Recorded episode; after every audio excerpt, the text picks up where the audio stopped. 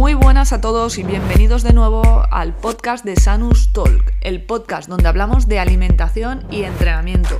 Yo soy Andrea Ferrandis, dietista nutricionista especializada en deportes de resistencia.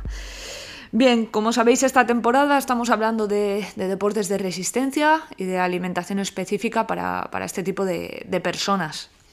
Bien, muchos me habéis preguntado si, si realmente este podcast es para gente deportista. Bueno, eh, quería empezar pues aclarando que consideramos un deportista desde la persona que se levanta del sofá y va a empezar a hacer 5 kilómetros o va a preparar 10 kilómetros, etc.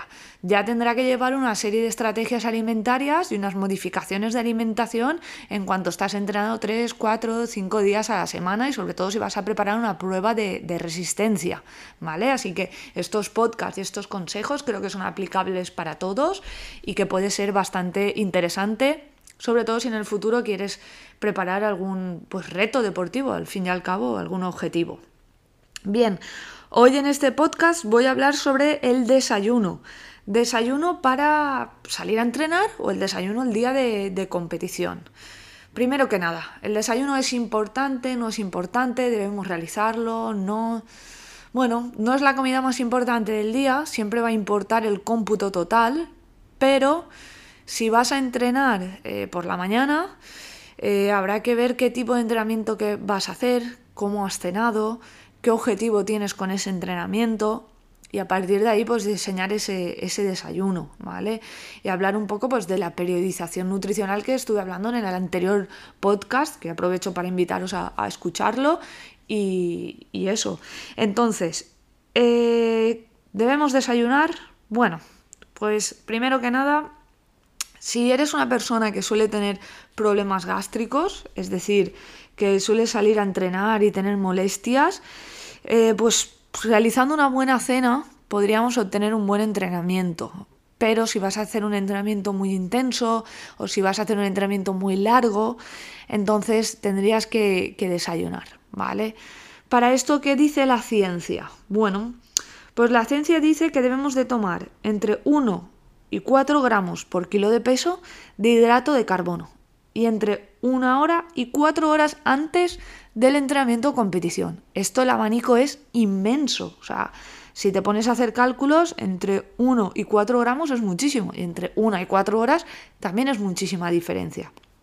Por lo tanto, debes de encontrar tu punto, es decir, de encontrar tu estrategia nutricional para realizar ese desayuno previo al entrenamiento o previo a la competición, ¿vale? Hablo de previo al entrenamiento o a la competición porque lo que hagas en los entrenamientos será lo que después tengas que hacer en la competición. Yo hay varias cosas que considero bastante importantes. La primera de ellas es que si vas a hacer un entrenamiento de más de 70, 80 o 90 minutos, debes de hacer un desayuno rico en hidratos de carbono o incluir hidratos de carbono en ese entrenamiento, ¿vale? Otra de las características es que si vas a realizar un entrenamiento intenso, es decir, unas series o aunque sean cortas, etcétera, también debes de, incluir hidratos de carbono, ¿vale? Bien, ¿cómo lo diseñamos? O sea, ¿qué estrategia hacemos? Bueno, pues yo siempre digo que si comes mucho, pueden aparecer problemas gástricos, pero si comes poco, te va a faltar energía. Por lo tanto, vamos a buscar ese equilibrio entonces, si decides desayunar cuatro horas antes, podrás hacer un, desayuno más denso, es decir, comer eh, opciones más sólidas, es decir, por ejemplo, un bocadillo, unas gachas de avena o, no sé, incluso arroz con algún alimento proteico etcétera. Sin embargo, si vas a desayunar una hora antes, pues obtendremos pues planificaciones más líquidas o, menos densas, ¿vale? En ese caso, pues preparar fruta triturada o algún batido, ¿vale? De todas maneras, siempre es importante entrenar el intestino, es decir, realizar diferentes pruebas y ver qué, podemos conseguir. Y para ello debemos de probar pues, la ingesta esa de, de hidratos de carbono.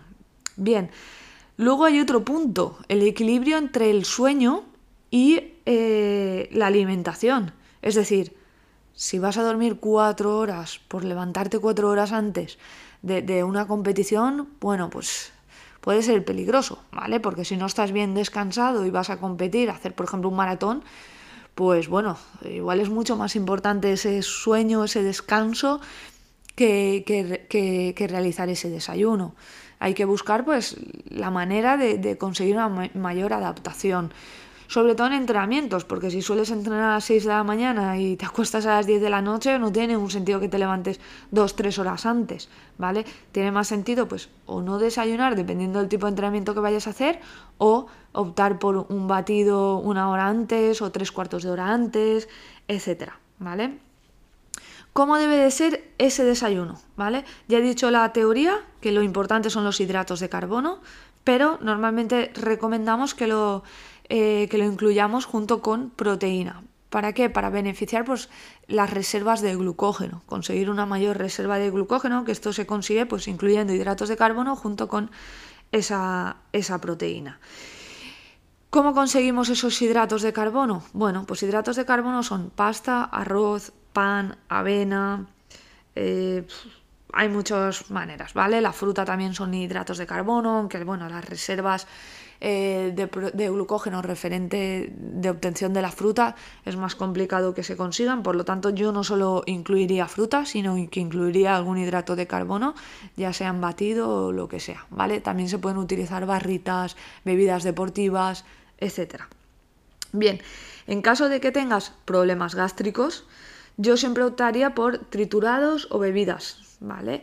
Y hay que probar diferentes opciones. Por ejemplo, un batido sería un batido de copos de avena con un plátano y con alguna bebida vegetal o incluso solamente con agua, ¿vale? Si sueles tener problemas gástricos, pues evitaríamos igual esa lactosa, es decir, no utilizar leche, etc. Pero es muy importante entrenar el intestino, es decir, adaptarlo a ese hidrato de carbono, porque muchas veces lo retiramos y esa no es la solución. Igual la solución es incluirlo eh, de manera más, más frecuente en nuestra dieta y seguir intentándolo en el desayuno, ¿vale? Bien, ¿qué alimentos debemos de, evitar previos a, a, este entrenamiento o a esta competición? Pues alimentos ricos en fibra, ¿vale? Muchas veces hemos oído que, bueno, es que dicen que mejor pan blanco. Sí, mejor pan blanco previo a un entrenamiento o una competición, pero si sueles tolerar el pan integral siempre va a ser una mejor opción, ¿vale? Eh, evitar también grasas, es decir, no tiene ningún sentido pues eh, comer pues frutos secos o comer previo en el desayuno pues eh, no sé, bollería, etcétera, ¿vale? Entonces debemos de evitar este, estos dos tipos de, alimentos o de nutrientes. Hay que practicar, hay que entrenarlo esto también, es parte del entrenamiento. Y como siempre digo, entrena la alimentación, pues entrena también ese, desayuno. ¿Cuáles son mis desayunos top previos a la competición o previos al entrenamiento? Para mí el top top son unas gachas de avena, ¿vale? Porque con una gacha de avena tú la estás cocinando, estás cocinando esa avena y vas a, mejorar esa capacidad de, absorción. Eh, junto con alguna bebida eh, vegetal que te suela sentar bien o incluso en personas que no tienen ningún problema con los lácteos, pues incluir esa leche, ¿vale? Otras opciones sería, por ejemplo, unas tostadas con mermelada. La mermelada pues aportaría esa parte de, hidratos de carbono simples. O si em, haces un desayuno muy cerca de ese entrenamiento, pues optaríamos por un batido de, de, frutas con algo de avena, ya sea avena molida, ¿vale? Por ejemplo. O también podríamos optar por barritas de cereales que ya están preparadas o bebidas deportivas que también vienen preparadas, bebidas de hidratos de carbono, etcétera, ¿vale? Hay que ver cada persona, porque yo, por ejemplo, no cumplo estas reglas, ¿vale? Yo soy capaz de desayunar media hora antes un café con leche, con copos de avena y comerme un plátano y irme a entrenar sin ningún problema, ¿vale? Pero sé que en consulta veo muchísimas personas que tienen problemas, ¿vale? Yo puedo hacer un entrenamiento de series habiendo comido 45 minutos antes. No tengo problemas gástricos, ¿vale? Hay gente que, sí, hay gente que no, y ya está. Y entonces vamos a buscar la mejor forma. Hay personas que también nos molesta entrenar con, el estómago vacío, ¿vale? Eh, este sería mi caso. A mí me gusta comer y me gusta comer durante los entrenamientos, es decir, Yo, por ejemplo, los triatlones los he hecho siempre. El triatlón olímpico lo hice con, eh, con dátiles. Me gusta comer sólido. No me gusta tanto las preparaciones diluidas como es el gel, etc. ¿Vale? Entonces hay que buscar a cada persona que le sienta mejor y que le gusta. También he preparado media maratón con dátiles. ¿vale? Hay gente que me dice, ostras, ¿cómo puedes comerte un dátil, que es algo sólido? Bueno, pues lo he entrenado, me gusta hacerlo así, no tengo problemas y, y ya está, ¿vale? Bien, dicho todo esto, para buscar la mejor estrategia y en caso de tener molestias intestinales, es importante que acudas a un nutricionista para que te ayude para buscar diferentes opciones y, encontrar lo mejor para ti. Bien, un abrazo a todos. Cualquier duda, cualquier cosa, podéis enviarme un audio al 644-354-339. Respondo las dudas, ¿vale? Prepararé diferentes programas de podcast para responder dudas sobre alimentación en deportes de resistencia. Espero que os haya gustado. Un abrazo muy grande.